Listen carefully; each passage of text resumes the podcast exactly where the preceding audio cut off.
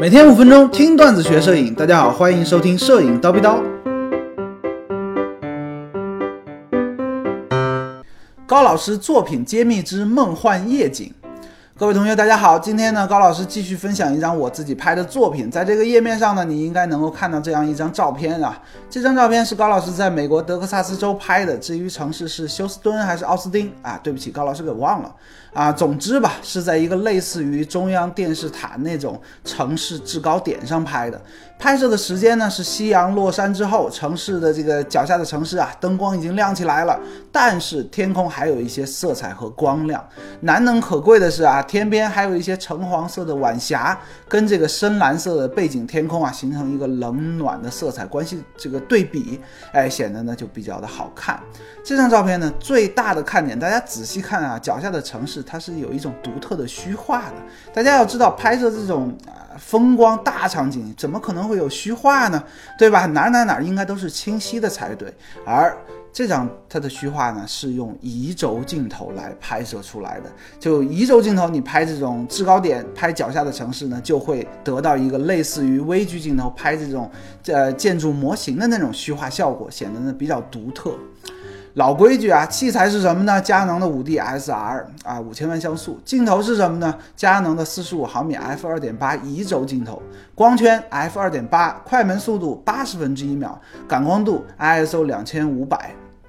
你看啊，高老师从来不挑器材，有什么用什么啊。八零 D 挺好的，五 D SR 我也能拍嘛，对不对啊？实际怎么拍的呢？首先一个字儿是等。哎，我刚上去的时候，太阳还没有落山，天空很亮，这个光比啊，天空跟地面的光比，明暗的关系太剧烈了啊，不好看。没办法，怎么办呢？等呗。啊，还没有，还能有什么办法呢？等到这个太阳落山了，然后呢，城市的灯光都亮起来了，在某一个时间段，天空的。亮度和地面的亮度刚好和谐，这个时候你就别再等了，赶紧拍啊！这段时间呢，可能只有十分钟。如果说你慢了，那就真的就错过了。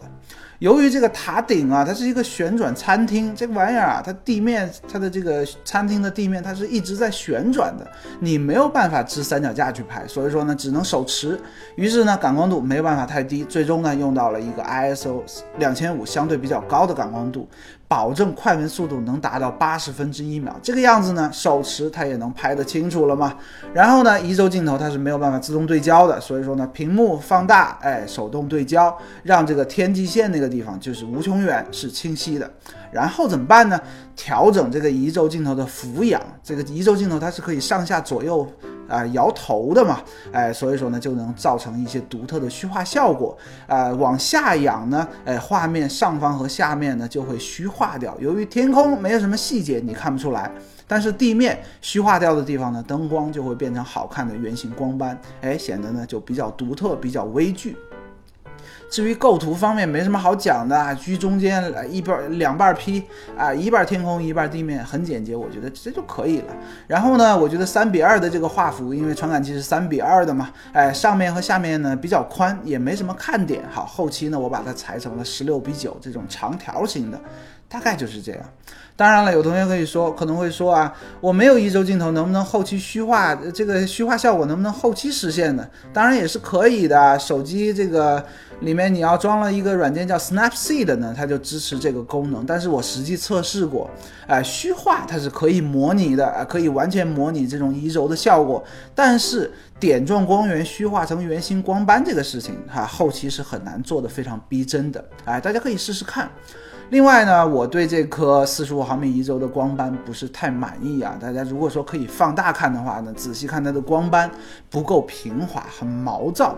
哎，估计是这个镜头太老了。至于什么时候更新呢，不好说啊。今天高老师就先叨逼到这里了。想要系统的学习摄影知识，欢迎微信搜索蜂鸟微课堂，回复 VIP 畅听三百三十多节课程。明早七点咱们不见不散，拜了个拜。